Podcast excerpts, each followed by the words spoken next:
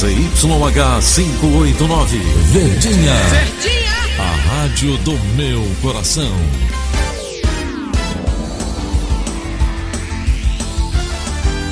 Rádio Notícias, Verdes Mares, 810. Atenção, emissoras do interior, para o top de 5 segundos.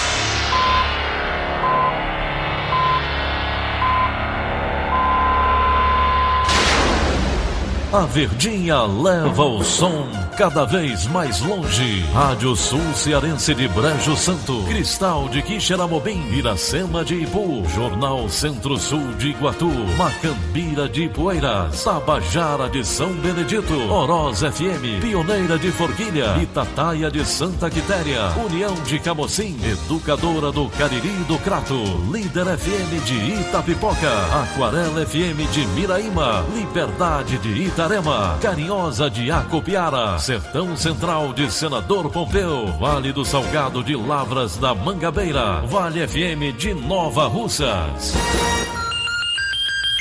6 horas e 32 minutos, confirmando 6 horas e 32 minutos, segunda-feira, 30 de setembro, ano 2019. Manchetes do Rádio Notícias Verdes Mares. Após acidente, VLT Parangaba Mucuripe deve voltar a operar nesta segunda-feira. Polícia investiga incêndio que atingiu área próxima à Torre da Chesp em Fortaleza. Número de servidores públicos federais no país expulsos em 2018 atingiu o maior índice da história. Ceará perde de virada para o Atlético Mineiro. Essas e outras notícias em instantes. CYH 589. Verdes Mares AM. Rádio Notícias Verdes Mares. 6 horas e 33 minutos. Polícia. Polícia. Direto da redação integrada do Sistema Verdes Mares, o jornalista Germano Ribeiro traz as últimas informações. Bom dia, Germano. Bom dia, Tom. Bom dia, Daniela. Bom dia, ouvintes da Verdinha. Criminosos atearam fogo em um caminhão no bairro Janguruçu, em Fortaleza, e a um caminhão caçamba que também foi incendiado no bairro Janguruçu. Desculpa, dessa vez, é... neste domingo, houve o décimo dia de ataques coordenados por membros de uma facção criminosa. Né?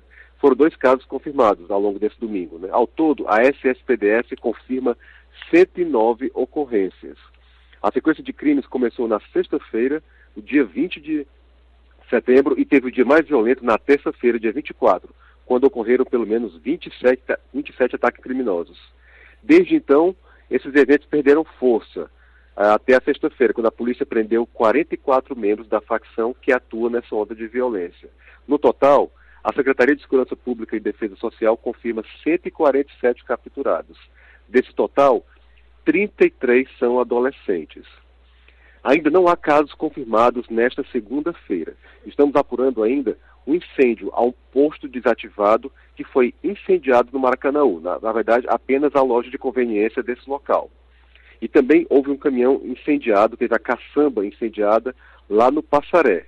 O Corpo de Bombeiros confirmou a ocorrência, mas se trata ainda de um possível ataque. Não temos a atual confirmação. Então, logo confirmemos, avisaremos nossos ouvintes da Verdinha. Germano Ribeiro para a Rádio Verdes Mares. Obrigada, Germano, pelas informações. Já são mais de 143 pessoas capturadas por envolvimento na série de ações criminosas em território cearense. Nos últimos dias, diversas ações policiais foram feitas para conter o avanço do crime organizado em Fortaleza. A Força Tarefa contou com 2 mil agentes a mais. O fim de semana uma das faces da operação contra-ataque teve resultados positivos na avaliação do comandante-geral da Polícia Militar do Ceará, Alexandre Ávila. Vamos acompanhar a fala dele. O primeiro dia foi satisfatório, nós tivemos mais de 25 pessoas presas, menores apreendidos, uma quantidade de armas e drogas também apreendidos. Esperamos ter os resultados cada vez melhores, mas o principal foi na capital um volume menor de, de ações criminosas e esperamos aumentar cada vez mais a prevenção na cidade e melhorar a sensação de segurança e garantir a proteção as pessoas do, do povo cearense. Um incêndio atingiu a área próxima à torre da Companhia Hidrelétrica de São Francisco Chesp, em Fortaleza. O repórter Paulo Sadá conversou com o major do Corpo de Bombeiros, que atendeu a ocorrência e traz mais detalhes. Conversar aqui com o Major Landim do Corpo de Bombeiros a respeito desse incêndio aqui próximo a uma das torres da Chester. Não, um incêndio que é de pequeno a médio porte. É um incêndio em vegetação. Começou por volta de 4h30, 5 horas da tarde. É, e o Pronto Ciops já entrou em contato com o Corpo de Bombeiros e acionou uma viatura aqui local do José Walter.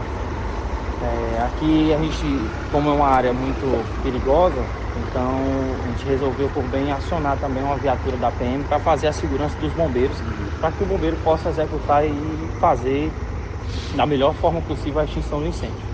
Dá para saber se é um incêndio criminoso, se foi algo acidental ou não? Essa informação ainda está sendo investigada. É, infelizmente a gente não tem como afirmar que é um incêndio criminoso. Mas a gente fica de orelha e pé porque foi ateado fogo, provavelmente. Se foi o fogo foi para fazer uma plantação ou se foi para retirada do mato, isso aí a gente não tem é, essa informação precisa. Foi encontrado algum vestígio que possa caracterizar algo criminoso ou vocês não encontraram nada no local? Não, foi feito um, um S51 na área para verificar, né? Foi feita uma varredura na área para verificar se a gente encontrava alguma coisa, algum material, uma garrafa, é, alguma coisa que possa identificar que esse incêndio foi criminoso. Mas não encontramos. O local exato era bem próximo a um das, desses postos de distribuição de energia das torres? Sim. Sim, era próximo a, a poste de, de, distribuição da torre, mas isso aí não quer dizer que começou lá. Né? Pode ser que o incêndio tenha se estendido até o local. Ok, muito obrigado pelas informações. Paulo Sadá para a Rádio Verdes Mares. 6 horas e 38 minutos, 6 e 38. Cidade. A Companhia Cearense de Transportes Metropolitanos iniciou a apuração para saber as causas do acidente entre dois VLTs na linha Parangaba-Mucuripe, que aconteceu deste fim de semana e deixou 40 feridos em Fortaleza. O repórter Flávio Roveri conversou com alguns passageiros após a colisão e resgata como tudo aconteceu. O acidente aconteceu próximo à estação Borges de Melo, do VLT Parangaba-Mucuripe. Os dois trens bateram de frente, deixando 37 feridos entre passageiros e os dois maquinistas que foram levados ao IJF em situação mais grave. Os passageiros precisaram ser retirados rapidamente por conta do vazamento de combustível. A gente estava tranquilo na viagem normal e todo mundo de repente foi arremessado, né? De um vagão para o outro. Aí dentro do vagão começou uma fumaça assim escura, né? E a gente saiu rolando, todo mundo saiu rolando. E aí na hora tinha muita gente sangrando. A gente foi, a primeira reação foi quebrar a vidraça, né? A, a partezinha lá de, de emergência. Parecia explosão, foi, não sei nem, foi um choque muito forte e todo mundo foi arremessado. Eu fui arremessado, bati a orelha, tá cortado aqui e todo mundo já levantou na hora sangrando e teve gente que saiu com colar cervical, todo mobilizado. Teve, aí na hora não dava pra abrir as portas, poeira, tinha muita poeira dentro e eu já comecei a me desesperar por causa da poeira. Inicialmente, o impacto entre os dois trens gerou a expectativa entre as primeiras testemunhas de que o acidente pudesse ter alguma relação com os ataques de facções criminosas. Porém, essa hipótese foi rapidamente descartada pelas primeiras equipes que chegaram aqui ao local para atender a ocorrência. Cabe realmente à Companhia Cearense de Transportes Metropolitanos revelar o real motivo desse acidente. Após vários atrasos na entrega da obra, que inicialmente deveria estar pronta para a Copa de 2014, o VLT Parangaba Mucuripe vem funcionando desde julho de 2017 em operação assistida, fase de testes, sem cobrança de bilhete. Flávio Roveri, para a Rádio Verdes Mares. Samir Machado, filho do maquinista Luiz Gonzaga Nobre Machado, falou a reportagem do Sistema Verdes Mares como o pai chegou ao IJF depois do acidente. Ele chegou a princípio sem risco de vida, com escoriações no braço, é, nenhuma fratura aparente, com muita dor na costela, que agora a gente foi atualizado, ele teve uma fratura em três costelas, vai fazer uma espécie de drenagem, ele sente dor no pescoço, na perna, e eu fui atualizado agora por último, ele vai ser transferido para o HGF, uma UTI móvel, para realização de uma tomografia, para verificar o, o status do, do pescoço e do tórax. Existe uma preocupação também com o fígado, por uma possível lesão interna que tenha afetado o fígado. Quem também falou com a reportagem foi Felipe Cavalcante, primo do outro maquinista ferido, Jonas Targino Macedo. Vamos acompanhar o depoimento da logo, logo após o profissional ser atendido. Ele teve uma fratura na perna esquerda e nos dedos, né? Nos dedos do pé. E tá tudo bem, graças a Deus, está falando. E foi um milagre de Deus. E ele só se lembra na questão de quando estava é, os bombeiros já retirando ele lá do, do VLT, né? Em nota, a companhia cearense informou que tem dado assistência a todas as vítimas do acidente que os maquinistas Jonathan Argino e Luiz Gonzaga têm quadro clínico de saúde estável. Eles permanecem no hospital recebendo os devidos cuidados. Já as outras vítimas foram atendidas em unidades de saúde da capital e não apresentaram gravidade nos ferimentos, tendo a maioria recebido alta no sábado. Ainda de acordo com a companhia, o VLT Parangaba Mucuripe volta a funcionar hoje, segunda-feira, normalmente. E três pessoas ficaram feridas em um acidente envolvendo uma viatura da Polícia Militar. O, o veículo capotou ontem no quilômetro 9 da BR-222 em Calcaia, após o pneu furar. Um dos PMs envolvidos no acidente foi levado ao Instituto Dr. José Frota, em Fortaleza. Na ocorrência, o sentido interior capital da pista ficou interditado para a retirada dos feridos durante a manhã. Um helicóptero de resgate também foi utilizado. Ainda não há informações se outros veículos, além da viatura, foram envolvidos no acidente. E também neste domingo, uma pessoa morreu e outras duas ficaram feridas após um acidente de carro na CE 371, em deputado Irapuã Pinheiro, no Ceará. Segundo a Polícia Rodoviária Estadual, o motorista identificado como Roberto Alves teria perdido o controle da direção e capotado o veículo na localidade de Barro Branco. A esposa dele e um segundo passageiro, ainda não identificados, ficaram feridos e foram encaminhados para um hospital da região. A polícia prendeu o suspeito de matar a própria vizinha durante uma discussão dela com o companheiro no bairro Quintino Cunha. Segundo a polícia, o casal discutia quando dois homens chegaram e começaram a agredir o companheiro da vítima. A mulher tentou intervir na confusão, mas foi atingida por golpes de faca nas costas. Rosângela Ferreira tinha 23 anos. Já o homem preso foi identificado como Elias Souza Soares, de 46 anos. Ele foi encontrado pela polícia numa casa, no próprio bairro, e atuado em flagrante por homicídio e tentativa de homicídio. O outro agressor, que ainda não foi identificado, segue foragido. E o adolescente suspeito de estuprar a enteada de seis anos em Hidrolândia foi capturado na cidade vizinha. Ele foi encontrado pela população no distrito de Major Simplício, em Nova Russas. O suspeito estava fugindo de uma estava fugindo numa burra e foi amarrado no meio da praça para não fugir. A polícia foi chamada e levou o jovem para a delegacia. O adolescente, de 17 anos, foi encaminhado para Canindé, que está investigando o caso, e depois vai ser transferido para um núcleo de menores. Moradores que reconheceram o rapaz falaram como amarraram-no. Vamos ouvir. Eu vinha chegando ali na padaria do Louro, aí, aí me falaram que era o estuprador que ia passando num burro. Aí eu corri, dei uma turma pra ir, ninguém quis. Eu digo, eu fui espiar pra cara dele se era ele mesmo, me mostraram a foto e eu fui. Quando eu cheguei lá, eu achei que era. Aí chegou um rapaz que era meu amigo, aí o rapaz chegou, nós pegamos ele. Quando nós falamos que era ele, ele saltou do burro, queria correr, nós pegamos ele e amarramos esperando por a, por a polícia, né? Pra poder levar ele. Só que a gente espera é que a justiça seja feita. Né? Não é prender um cara desse aí hoje e soltar amanhã. Quer dizer, que a polícia fez a obrigação dela, né? Agora vamos esperar para a justiça fazer a obrigação dela também. 6h45, em instantes, o quadro Sua Chance traz as oportunidades de emprego para esta semana. Rádio Notícia Verdes Mares. Mais de 860 vagas de emprego estão disponíveis no Ceará nesta semana. Para concorrer a uma das oportunidades, os interessados devem procurar o CineDT. Confira mais detalhes das áreas disponíveis no quadro Sua Chance com Ingrid Coelho. Os cearenses desempregados têm a oportunidade de sair desta condição. O CineDT está ofertando 862 vagas de trabalho esta semana. Desse total, 431 são destinadas aos residentes em Fortaleza.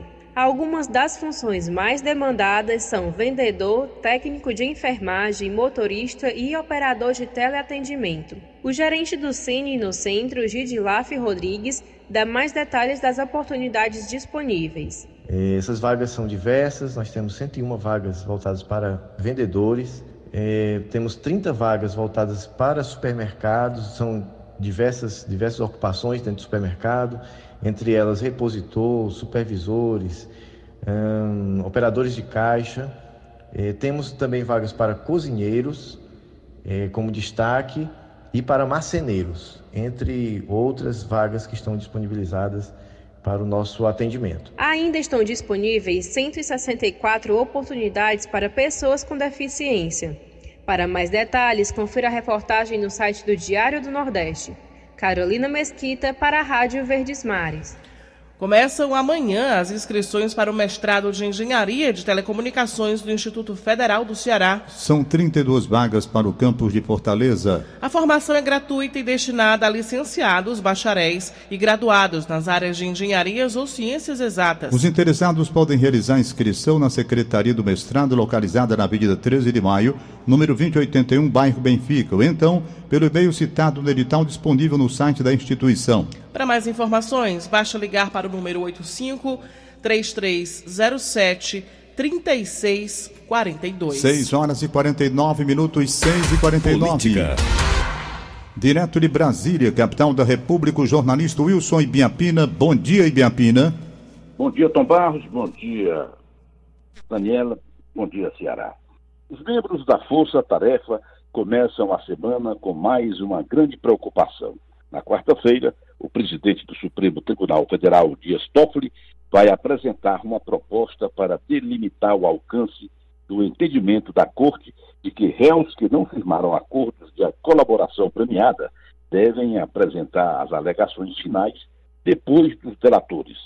Segundo o levantamento da Lava Jato, essa tese, firmada durante julgamento na semana passada, poderá levar à anulação de 32 sentenças, favorecendo 143 condenados na operação. Na semana passada, procuradores da Lava Jato pediram à juíza Carolina Lebos que conceda prisão domiciliar a Lula. Os petistas nas redes se manifestaram contra a iminente soltura do presidiário. Para Wanda Damor, é, a progressão regime serve para apresentar, aparentar isenção. Lula não vai morder a isca, disse. No Twitter, Gleice Hoffmann afirmou que o pedido à juíza é golpe de talanão. O Supremo deve julgar a suspeição de Moro e anular o processo soltando Lula imediatamente sem regime de prisão. Vale lembrar que formalmente os procuradores da Lava Jato são obrigados a fazer o pedido porque Lula já cumpriu o sexto da pena que dá a ele o direito do semiaberto. O novo Procurador-Geral da República, Augusto Aras, que toma posse oficialmente na próxima quarta-feira, dia 2, disse em mensagem distribuída internamente na Procuradoria-Geral da República que pretende reforçar o combate a crimes estruturados e organizados. na seara econômica, ele citou a bandeira do liberalismo pregada pela equipe econômica do governo Bolsonaro no plano externo, pretende reforçar mais ainda o enfrentamento à macrocriminalidade, assim como dar contribuição para o desenvolvimento da economia.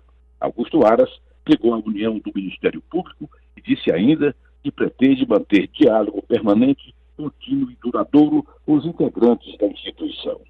Augusto Aras assume eh, a PGR sob a desconfiança de colegas e a expectativa da sociedade brasileira. Até a próxima quarta-feira, a Aras vai realizar uma série de reuniões e apresentar suas intenções aos demais integrantes do Ministério Público.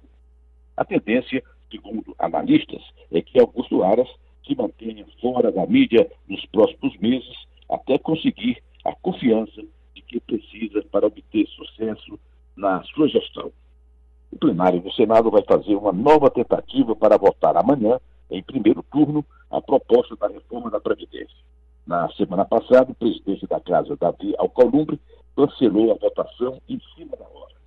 E o vice-presidente da República, Hamilton Mourão, abre logo mais às 10 horas o programa Academia Nacional de Polícia, que vai treinar este ano 32 policiais entre delegados das polícias civis e oficiais das polícias militares dos estados e aqui do Distrito Federal. O programa Academia Nacional de Polícia tem como modelo o programa idêntico do FBI, do FBI e foi elaborado e adaptado conforme o cenário atual da segurança pública brasileira e visa aperfeiçoar os profissionais de segurança nos estados. Wilson Ibiapina de Brasília, para a Rádio Notícias Verde Mares. 6h53 agora. A quantidade de expulsões de servidores públicos federais no país em 2018 atingiu o maior índice da série histórica da Controladoria Geral da União, iniciada em 2003. O repórter Wagner Mendes tem mais informações. Vamos Foram ouvir. 516 demissões de funcionários efetivos, 89 cassações de aposentadorias, 38 desligamentos em cargos comissionados. O principal motivo das expulsões foi a prática de atos relacionados à corrupção, com 423 penalidades aplicadas. Para o superintendente da Controladoria do Ceará, Giovanni Pacelli, o aumento pode ser explicado por um conjunto de fatores. O que é que acontece às vezes? Às vezes é, o número foi alto em relação a 2018. Só que por muitas vezes a gente, o processo de demissão, ele é demorado. Ele não é algo rápido, ele é mais rápido do que a justiça. A via administrativa é sempre mais célere do que a justiça. Então, por muitas vezes, pode ter, pode ter sido um, um acaso de ter concentrado várias decisões em 2018. Outra coisa também que pode ter influenciado é a estruturação das corregedorias setoriais. Então, a CEJU, esses números, eles não são, são, não são apenas da CEJU. Esses números são do governo federal como um todo. Então, quem faz corre, é, correção não é só a CGU. Existem corregedorias de diversos órgãos. O que, é que pode ter acontecido? Vários órgãos que às vezes não estavam com estrutura forte em anos anteriores, e também não adianta fortalecer a estrutura em 2018, porque você fortalece a estrutura, mas o processo ele não termina em dois, três meses. Pesquisador do fenômeno da corrupção no setor público, o professor da Universidade de Brasília, Murilo Bócio, prefere analisar o aumento dos números de expulsões pelo sucesso da fiscalização. E nesse aumento, muito me assustaria, por exemplo, se de repente houvesse uma queda. Tá? Por que, que eu veria uma queda de repente? Tá? Então, se há um aumento, é sinal, como eu já falei, que está funcionando, tá? que está sendo descoberto ah, os casos. Tá? Óbvio que tem a, a perspectiva da, da, preocupação de que há esse aumento de casos de punição por corrupção, mas eu, eu vincularia uma ótica mais de que não, está funcionando, está tá sendo combatido, está sendo pego. Wagner Mendes para a Rádio Verdes Mares. A Prefeitura de Fortaleza deve lançar ainda nesta semana o edital para selecionar 15 representantes da sociedade civil que vão integrar o núcleo gestor. Esse colegiado é o responsável pela revisão do plano diretor da cidade, que vai planejar a capital cearense pelos próximos 10 anos. Há mais 15 membros do poder público. 6h55. Futebol.